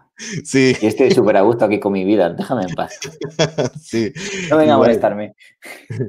Y me, y me hace recordar mucho al tsunami de Japón de 2011, si no me equivoco, eh, en el que pues eh, lo pude ver en vivo. Después del terremoto en Japón, eh, se vio en vivo cómo el tsunami se tragó la ciudad de, creo que fue Nagoya, y puso en- y, tu- y tuvo problemas con la central hidroeléctrica, la central nuclear de Fukushima. Entonces, hubieron problemas ahí por el tsunami, porque se recalentaron los, motores, si no me equivoco. No, no, no tengo el nombre correcto de los equipos, pero de los generadores, perdón, de los generadores. Eh, y pues se veía como la gente corría, como gente, habían algunos distraídos que no se habían dado cuenta que venía el tsunami, que el mar se había retirado varios metros, varios kilómetros, y, y algunos no, no, no, no prestaban atención y otros se refugiaban en, en edificios altos o en las montañas. Del mismo modo, está ocurriendo ahora. Algunos que sí han prestado atención se están tratando de refugiar en Bitcoin y en oro, aunque lo más recomendable es Bitcoin, por lo que ya hemos visto de que el oro está cayendo. Y, y otros eh, simplemente no hacen caso o no quieren hacer caso. ¿no? O algunos que Sí. quieren grabar, ¿no? ¿Has visto los que quieren grabar? Los, los desastres. Sí. Bueno, con respecto al oro, yo creo que subirá. El- el- no subirá en, en tal grado como, como el Bitcoin, pero subirá. Aunque ahora esté corrigiendo lo que tenga que, hacer, también hay que, hay que saber que está manipulado, que está manipulado hace muchos años. Y que el valor, el valor, eh, digamos que el valor del oro, para que fuese justo, sería entre 10.000 y 15.000. Pero como es tan fácil, tan fácilmente manipulable, pues lo tienen ahí. Así que, pero bueno, a pesar, eh, cuando empiecen otra, otra vez los estímulos, eh, la, la reserva de valor, como Bitcoin y oro, subirán. Y con respecto al euro, bueno, yo asumo que lo que tengo en euro algún día puede, me puedo levantar y, puedo decir- y pueden decir que lo que pongo que tengo en el banco, que, que no puedo sacarlo o que, no sé. Ha pasado tanto ya y, y ha pasado cerca de Europa, ha pasado en Grecia, en Chipre, en Malta, en... No sé. Yo eso ya vivo con que en algún momento puede fallar. Aunque a lo Sí. mejor, bueno, mucha gente me dirá que soy paranoico, lo que quiera, pero bueno, yo asumiendo eso me quito el problema. Sí, sí, o sea, hay que, siempre hay que estar, hay que colocarse en el, en el peor de los casos y hay que tener un, refugio, ¿no? Un resguardo. Y quizás, pues, nadie, no todos pueden tener un búnker. Perfecto, no puedes tener un búnker, pero sí puedes tener un búnker financiero que se llama Bitcoin, ¿no? Y es fácil de, relativamente, aún es fácil poder obtenerlo sin KYC, ¿no? Ujú. Decentralized me, me pregunta eh, si el valor de Bitcoin no está manipulado a día de hoy. Ah, eh, es difícil de contestar esa pregunta porque ya vimos que el año pasado, sí, claro, el año pasado cuando, cuando hacía el, el podcast o el programa con Maclero junto al Lunatic, eh, lanzamos un informe de que el 85% del volumen de las, de las exchanges están, eran falsos y luego se confirmó. Entonces, eh, ¿podría ser? Sí, sí puede ser. Eh, Es posible que, que pueda ser manipulado y pueda estar siendo, eh, bueno, tratando, aguantando la subida del precio, ¿no? Porque pues, ellos pueden manejar, son entes centralizados las exchanges, así que pueden poner el precio que se les da la gana. Mm, o tratar de, de, aguantar la subida, porque quizás no, conocemos. Hay mucha gente queriendo comprar eh, y le siguen colocando Bitcoin a, 15, a 13.000, 13.500, como está ahorita. Y no suben el no registran la compra. Ahí está. Yo puedo haber comprado y no la registro. Y como la mayoría no utiliza Bitcoin autocustodiado, ese Bitcoin se queda en ese supuesto Bitcoin, que no sabemos si realmente es Bitcoin, se queda en la casa de cambio. Y solo lo sabemos, y solo sabemos que es real cuando lo retiramos a, otra, a, otra, a, otra, a otra página o a nuestra wallet eh, propia. Me parece que Arcad se nos ha caído. Y vamos a ver, vamos a tratar de solucionar el problema en ese momento. Dime un minuto, por favor. Bueno, y lo otro es que, eh, hablando sobre la manipulación del precio de, Bitcoin, es que mientras no, no, la mayoría de los usuarios no utilicen eh, Bitcoin autocustodiado o no, o no tengamos esta, la prueba de llaves. Muy bien, Marca nos hablaba de la prueba de llaves. Claro que sí, la prueba de llaves es muy importante el 3 de enero se, propuso, y recuerdo que Trace Mayer fue quien, propuso la prueba de llaves, y pues no se ha propagado esta, esta práctica, que deberíamos propagarla. Entonces, eh, hay un tema pendiente por parte de la comunidad para retirar nuestros fondos de las exchanges, colocarlos en una wallet propia y saber si realmente ellos tienen los bitcoins que dicen tener y se está operando la cantidad que dicen operar. Entonces, bueno, no, solo, no solo es un, un, tema del exchange, es un tema de responsabilidad de cada usuario. ¿Se me escucha? Sí, sí, te escucho claro. Me he ido, me he ido, lo siento. Eh, bueno, el, el, tema de la prueba de reserva, solamente creo que el exchange eh, que lo tiene es Kraken. Es el único. debería ser una práctica extendida y, y, que se, y que se exigiera, claro. Sí, así es, así es. Entonces, eh, eh, que dice, Decentralized dice, el mercado claro que está manipulado, de ahí las subidas y bajadas, aunque no se quiera, aunque no se quisiera, era la correlación con los mercados. Bueno, sí. Perdón, el tiempo lo dirá, ¿no? Sí. Bueno, supongo que algo está manipulado. Si hay, si hay ballenas que, que pueden manipular el precio de vez en cuando, sí, pero ¿hasta cuándo? La cuestión es hasta cuándo. Y bueno, Vamos a ver. Yo no, puedo, no puedo decir si es manipulado o no, aunque intuyo que sí, de alguna manera, pero no puedo mostrarlo. es difícil de demostrar. está claro que hay, seguro, hay exchange, eh, aparte de ballenas que, juegan con el, con el, con el precio del, del, de Bitcoin, seguramente hay exchange que están comercializando más Bitcoin del que tienen. Seguro. Bueno, ¿tenemos algo más para, cerrar? Vale, tengo un, tenía, quería compartir el de Adolfo, ya que estabas hablando de él, y si quieres compartimos antes de terminar y, comentamos. Vale, vamos. Venga, vamos a ello. Vamos a ver. Vale, ¿se ve? Bueno, aquí va a ser más facilito porque está está en castellano, así que bueno, Adolfo viene a decirnos que, bueno, que vienen eh, situaciones complicadas y que, bueno, que podemos centrarnos en criticar la política, el gobierno y todo eso. Y que, bueno, que nos podemos enfocar en lo que es la solución, según lo que él ve. Eh, viene a decir que al final eh, no actuamos en función de si somos buenas o malas personas, que realmente es si lo que hacemos nos permite ganar más de lo que gastamos aunque alguno lo haga mejor que otro. Y que bueno, que intercambiamos valor con, de forma altruista, eh, confiando en que nos devolverán eh, eh, favores y que bueno, eso lo podemos hacer con el entorno que tenemos.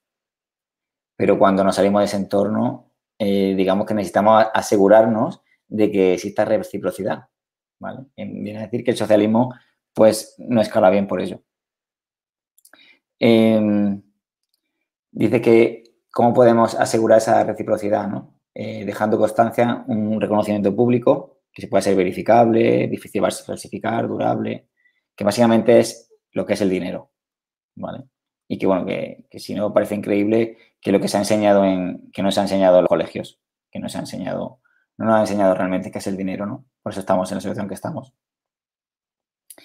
Em, que es importante para entender que, el dinero es aceptado en el mercado, eh, que, fue, que, tiene, que tiene que ser difícil de falsificar y que fuese reconocido públicamente. El oro ha sido el dinero eh, más utilizado eh, por el tema de, que ha sido escaso, durable y por más de 5.000 años.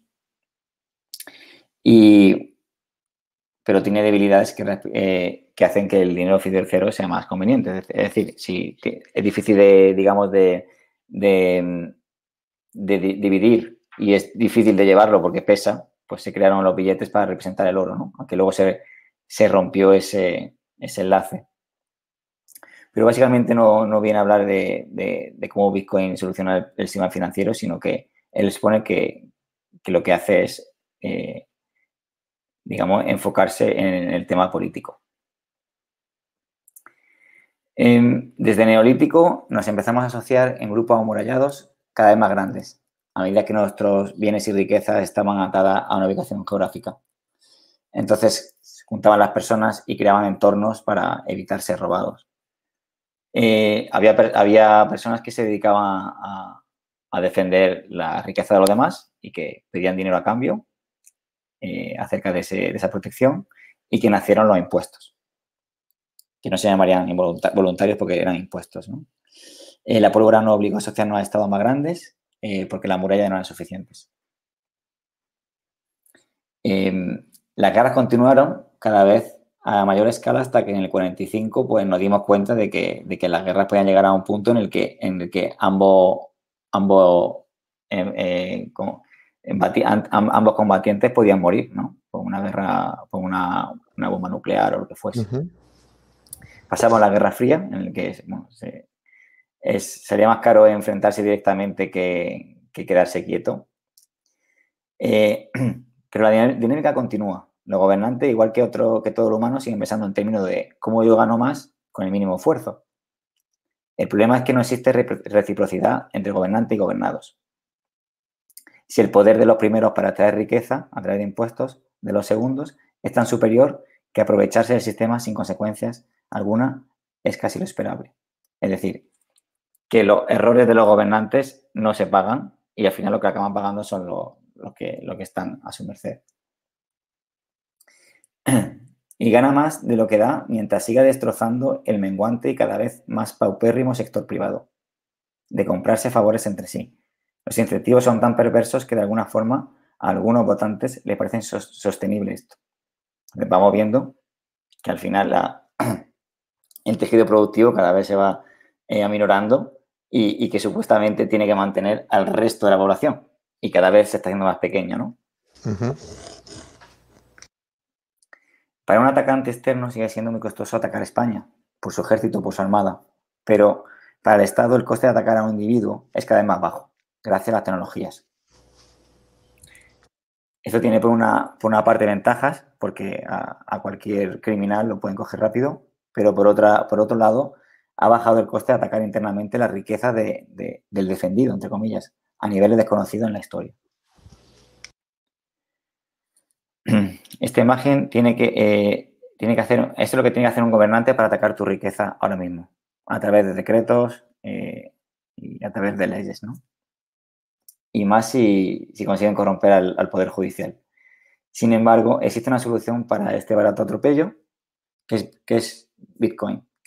Eh, por primera vez en la historia, si compras Bitcoin de forma anónima, entre mayúsculas, y lo custodias tú mismo, puedes tener todo el porcentaje de tu patrimonio que quieras en un activo que nadie puede probar que lo tienes, que es muy importante, y tiene el mínimo, eh, digamos, coste eh, de, o sea, que lleva coste de almacenamiento, es, digamos que no, Digamos que, digamos que no, eh, digamos que no vas a tener, digamos, contraparte porque, porque está preparado para mínima inflación, tiene mínimo deterioro, a no ser físico, tiene poco coste de mantenimiento. O sea, no, te, no requieres una caja fuerte ni nada, solamente requiere que tú guardes las claves y un mínimo riesgo de contrapartida. Entonces, la gente poco a poco se está dando cuenta y por eso el precio está subiendo de los últimos 11 años. No es que, que suba arriba y sea una burbuja y sea magia, sino que cada vez más gente, eh, más masa de gente se está dando cuenta de esto y al haber un, digamos, una- al ser un activo escaso, pues no va que, que, que suba de precio, ¿no?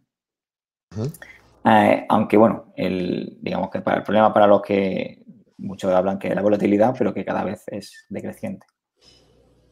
Tanto en la seguridad externa como en la interna, esta no puede garantizar al 100%. Pero lo que sí podemos hacer es aumentar notablemente el coste de un ataque. ¿sí? Así hacemos que el, el gobierno sea más difícil atacar a la- al, al individuo. Las armas nucleares han conseguido, en cierta medida, disuadir a los abusones. En los ataques externos se refiere. Pero para los ataques internos están disparados con la connivencia de poder ejecutivo, legislativo y, y pronto judicial. Con el voto de gente literalmente comprada y con empresas protegidas por la regulación, que solo tiene incentivo a seguir perpetuando el chiringo, pero sobre todo sin un contrapoder que nos proteja ante los abusos. Tiene dos efectos perversos. Uno es atrae a Chusma a la profesión de político porque solo Chusma quiere capturar valor en vez de crearlo y crea dos clases sociales, las que no pagan las consecuencias de sus errores y aquellos que pagan los suyos y las de las anteriores. Esto está generando una tensión social brutal que se palpa en el ambiente, en España está ahí, pero estas son consecuencias del problema y por lo tanto cabrearnos no es la solución. La solución es al igual que con la seguridad exterior, aumentar significativamente, el, coste de ataque sistemático al individuo, un auténtico contrapoder y la única forma de hacer esto de forma pacífica es atesorar BTC. Totalmente de acuerdo con, con este hilo, porque en vez de centrarnos como todo el mundo se centra, incluso amigos, familiares que se enfrentan por los políticos, por quién gobierna mejor, quién gobierna peor, sin realmente saber que es lo mismo, están, son todo lo mismo, vestidos con diferente traje, y que hay una forma eh, de, evitar enfrentamiento y de, y de, digamos, de hacer una revolución pacífica que es salirse del sistema o, tener un plan B y, y- no estar eh, atento a lo que hagan estas, personas. Sí, y mira, al margen de los calores políticos por defender tal o cual posición o tal, tal o cual partido, corriente política, candidato, eh, todos en general, o la gran mayoría, se han dado cuenta de que eh, mientras más se hace visible la, bre- la distancia social, la brecha económica entre ricos y pobres, también se hace más palpable de que los gobernantes o el sistema, en este caso, está diseñado para abusar de sus propios contribuyentes, de su propia población. Entonces, ¿por qué? Porque las leyes se hacen cada vez eh, más, eh, más punitivas, son más punitivas sobre delitos menores o cuando o son más efectivas y más fuertes cuando hay, cuando hay gente que no tiene recursos para defenderse, pero cuando son personas que sí tienen recursos para defenderse, la, la ley es más, más laxa, es más frágil, es más débil. Entonces, del mismo modo ocurre para delitos financieros, delitos, eh, eh, eh, eh, por ejemplo, atropellos, ¿no? He visto muchos casos de atropellos, asesinatos, violaciones, delitos de cuello blanco, corrupción, todo eso. Por ejemplo, en España hay una, si no me equivoco, hay un penal o un, reclusorio para, políticos y delitos de cuello blanco, ¿verdad? Mm, No creo que haya un- una prisión específica para ello, pero sí cuando están en la cárcel tienen, tienen una situación más favorable, está claro. Tienen su Sí, televisión, tienen su comodidad. Ajá, eh, ajá. Sí, por ejemplo, sí. nosotros acá tenemos el caso de un juez, eh, de un juez supremo, que lo, está, que lo acusaron por corrupción y ya lo iban a meter en la cárcel. Se escapó a España y está allá. eh, y si no me equivoco, de lo que se ha dicho es que el tipo anda, no utiliza un uniforme de recluso, sino anda en, ropa de calle dentro de la prisión y tiene una, una celda amplia y, y ve, y tiene televisor y muchas comodidades. Eso es como una jaula de oro.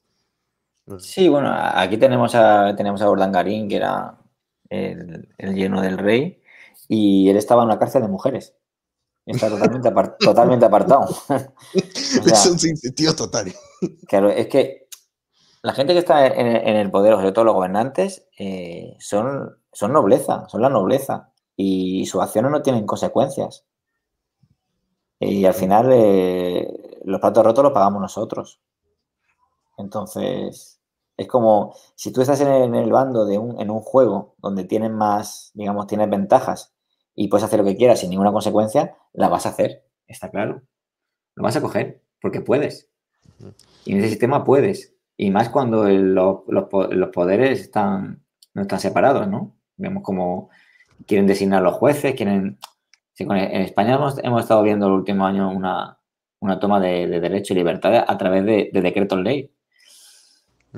Entonces, lo estamos viendo y, y bueno, no hay consecuencias, no hay consecuencias, porque en otros países tú ves a, a gente haciendo cosas así, a- mm, políticos, y dimiten, pero aquí no dimite nadie. Aquí hablan de mascarillas, salen una fiesta con, sin mascarillas, luego sale, pillan a una de fiesta con mucha gente de mascarilla y nadie dimite, piden perdón en la tele y ya está, listo. No hay Esa- consecuencias. esas, esas brichas y esas contradicciones se hacen cada vez más palpables. Entonces, la gente que defiende a los políticos, mm, su defensa no dura mucho tiempo, porque su político, el político al que están defendiendo, en cualquier momento mete la pata. Y cuando mete la pata, le explotas toda su defensa en la cara. Entonces, se desencantan. Se están muchos se están desencantando. Ya no, incluso algunos ya no quieren votar o votan viciado, no vician su voto, no Sí. quieren participar en política. Entonces, y, la sensación es que la política es corrupta, ¿no? Entonces, bueno, Claro, al final lo que, lo que venía a decir es, si no te quieres meter en eso y sabes que, que- que es un mismo ciclo, que se repite, que se repite, que siempre al final es un foco de enfrentamientos, coge el, coge el toma acción y haz una, un- toma un paso, eh, digamos, voluntario y pacífico y pasa del tema, ya está. Sobre todo muy importante, hemos estado diciendo, eh, adquirir Bitcoin de forma eh, anónima te va a evitar muchos problemas. Y yo sé que me va a seguir alguno que me va a decir, sí, sí, pero luego yo cómo lo vendo a Fiat.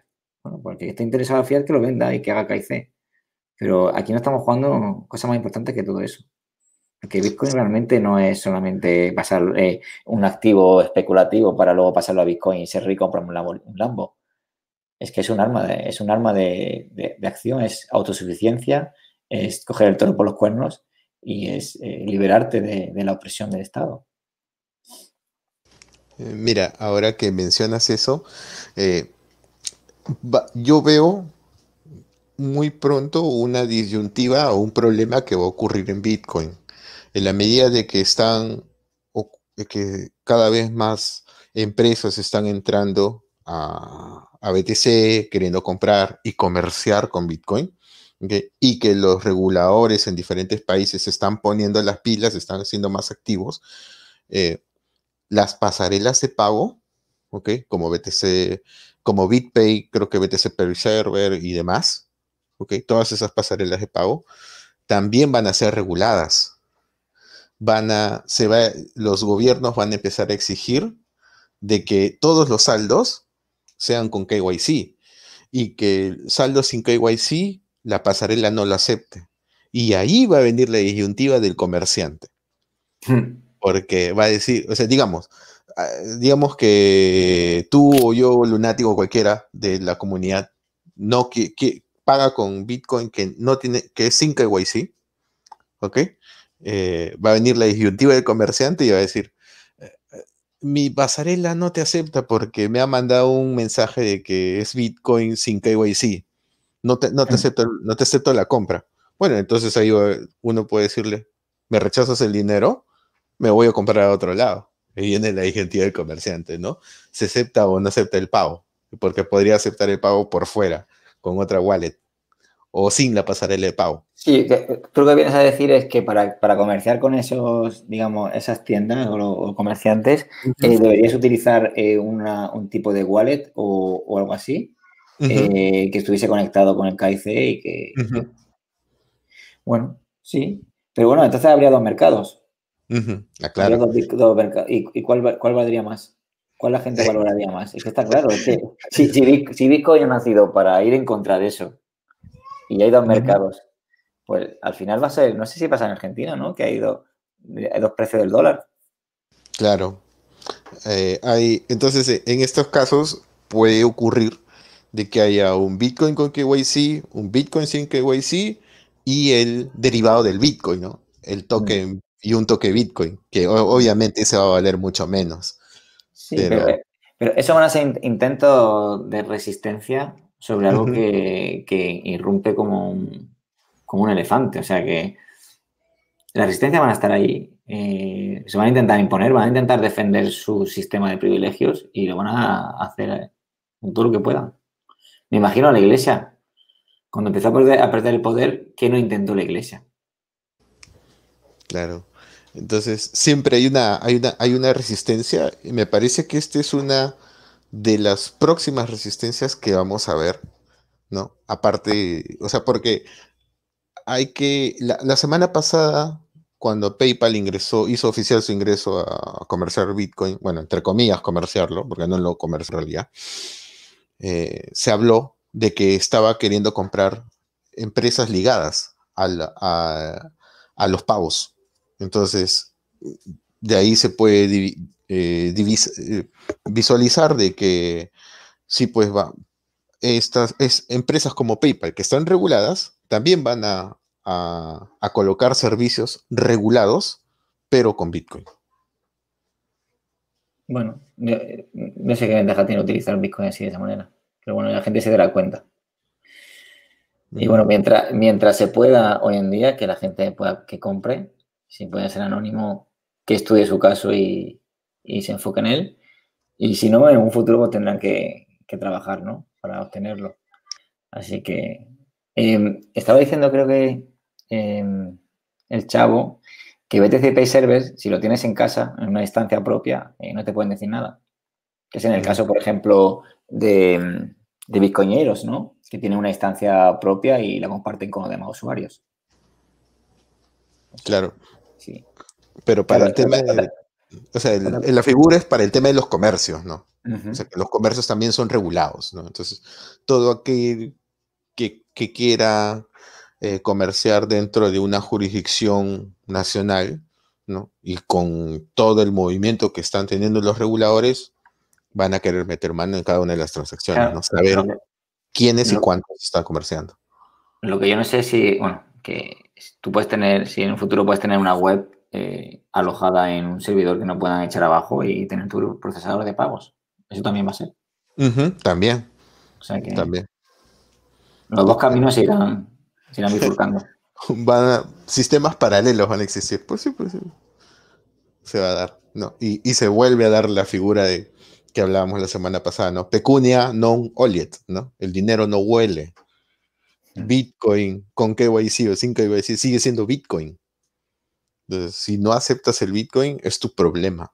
Pierdes la oportunidad de obtenerlo. Y mientras más gane valor, más cara es esa oportunidad. Vamos a ver cuánto resiste. Claro, un dinero duro no es tan fácil ganarlo como el fiat, por ejemplo. Y Ah, sí. rechazarlo no, te lo piensas. Y, y mira, y sobre lo que mencionas, eh, en el programa Max Kaiser de, las, de esta semana, si no me equivoco, colocaron eh, un gráfico en el que las solicitudes de, de creación de empresas en Estados Unidos se ha disparado. ¿Por qué? Porque el segundo paquete de el segundo paquete económico de salvataje económico está por venir. Mm, Todo indica que va a ser después de elecciones. Pero todas las empresas que se creen ahora pueden pedir el PPP, el rescate para pequeñas empresas. Entonces, y se está estimando que va a ser un rescate de 2 billones. Eh, Biden está prometiendo 2 billones, Donald Trump quiere 1.8 y los demócratas con Pelosi quieren 2.3. Entonces, todo ese dinero, ¿ok? Va a ir a para mucho de ese dinero, no todo, sino una buena parte, va a parar a los rescates para las pequeñas empresas o para que empiecen a funcionar estas pequeñas empresas. Y son préstamos asegurados por el Tesoro, asegurados por el Estado. Entonces, si yo no pago o no puedo pagar o no quiero pagar, me declaro en bancarrota y el Estado lo asegura. ¿Qué te parece? ¿Qué tan fácil es obtener fiat hoy? Bueno, es de locos. Es increíble. Estamos viviendo una, una cosa de locos. Es increíble, de verdad, es increíble. Mira, sin ir lejos, eh, no sé cómo lo estarán trabajando en España, pero acá, en Perú, los, los préstamos, ¿ok? Están siendo asegurados por el Estado hasta, eh, desde 80% asegurado por el Estado y 20% por el banco. Y hasta un máximo de 90, 90-10. 90% por el Estado y 10% por el banco. Entonces, pueden existir gente que cree su empresa, pide un préstamo y pues la mayor parte de ese préstamo va a ser asegurado por el Estado. Te declaras en bancarrota, no hay que confiscarte mucho, te embargan un poco y ya pues todo el dinero lo metiste en Bitcoin. Así es sencillo. Así como eso. El Estado lo paga, ¿no? Bueno, al final lo pagamos todos, pero bueno, ahí está. Ahí está. Bueno, La obtención de fiat es sencillísima ahora. Sí, sí. Sí, bueno, y ya oigo gente que está metido en bolsa, que no ha metido nada de bolsa nunca y que lleva un mes o dos y está como que parece el lobo de Wall Street, que como está ganando dinero, no sé cuánto. Eso también se va viviendo cada vez más, ¿eh? Todo el mundo ganando dinero en la bolsa y, ¿sabes? Queriendo ser rey del mambo hasta que, hasta que pase lo que tenga que pasar. Es que esa es, es la última, es la última canción del juego de la CIA, Ajá. ¿no? Los últimos que creen que están ganando algo y cuando esto explote, eh, ya, bueno, ya desde ahora se está viendo que no es tan importante ¿ok? o no es tan valioso ganar fiat, ganar dólares, euros, pesos, soles, reales. Ya no es tan valioso. Más difícil y, y más valioso es ganar Bitcoin. La carrera, la Y- carrera por Bitcoin. Y, y mucha gente está trabajando menos y está a gusto porque digo, ¿para qué voy a ganar más fiat? Prefiero el tiempo libre, ¿no? Porque viendo como si gano, si gano más, más fiat, tengo que gastarlo. Es una sen- sensación rara, o sea, es, es diferente. Porque si tú trabajas en más, diría, pues de lujo, ahorro y ya está. No, eso es el que no, el que no conoce Bitcoin, ¿sabes? Y en, Pero la el mayoría. tiempo, y en el tiempo gastas menos Bitcoin para comprar lo mismo. Así que eh, cuando alguien pregunte que si Bitcoin, o alguien diga, afirme, perdón, que Bitcoin no es transferencia de valor, pues muéstrenle los 90, 92 mil Bitcoins que se han transferido esta semana, Y pues ahí hay una transferencia de valor increíble en esa Por 3 transacción. dólares. Ya ves, por 3 dólares se transfirieron más de mil millones. ¿no? Manda eso en avión, ¿no? Me acuerdo que claro. hicieron un, un envío a, a Polonia, no sé, a- no sé, a Rusia, Polonia, y necesitaron ocho trayectos en avión. No sé cuánto tardaron, siete, ocho días, no sé. Una locura. Mira, ninguna cámara de compensación en el mundo te puede transferir internacionalmente mil millones de dólares. No puede. No se dan el abasto. Mm. Tienen que hacerlo en varias operaciones durante mucho, durante una semana por lo menos. Pero en Bitcoin lo haces en una hora. Si no pagas 11 dólares, es en una hora. pues. Te pediste mil millones y nadie se dio cuenta y nadie sabe quién es. Cero, una hora y 47. No creo que va a durar tanto, ¿eh? Vamos, yo también. Al final eh, soltamos y bueno, nos fuimos de largo. No pensamos que fuéramos a durar tanto sin Luna. Claro. Eh, le mandamos un saludo a Lunatic. eh, le decimos que lo extrañamos y que esperamos tenerlo la, la Sí. próxima semana. Sí, le extrañamos. No- Eh, se no viene la próxima semana la- el, nuestro, nuestro programa especial. Esperamos que, que se pueda dar. Sí, yo creo que sí. Se va a dar. Mensaje Bueno, final, Arcad. ¿cómo? Mensaje, Mensaje final. final, pues nada, eh, ha sido un placer compartir eh, contigo, Cero. Eh, se echa de menos a Lunatic. lo lanzaron aquí al, al ruedo. hemos, hemos podido hacerlo como hemos podido, así que espero que la información que se haya brindado, pues, se, se agradezca. Y nada, eh, un placer compartir y semana que viene estaremos aquí ya los tres y dando coba. Listo, muchas gracias a, a todos por habernos escuchado durante esta hora y cincuenta casi. Eh, bueno, gracias a ti, Arcat. Eh, también pensaba que iba a ser un poco complicado, pero por la cantidad de información que teníamos, lo mucho que había que comentar, se ha hecho más, más sencillo, más digerible. Eh, me gustó mucho hacer eh, el programa contigo, de verdad. Extrañamos a. Luna. Eh, y pues la semana que viene ya vamos a estar los tres. Tenemos programa especial. eh, estaremos avisando eh, por el Twitter de- del directo y por la comunidad. Eh, y pues nada, nos vemos, nos vemos el siguiente jueves. Que pasemos una semana. Un saludo. Adiós. Chao. You heard it here first. Bitcoin is going to zero. Zero. When it comes out, zero.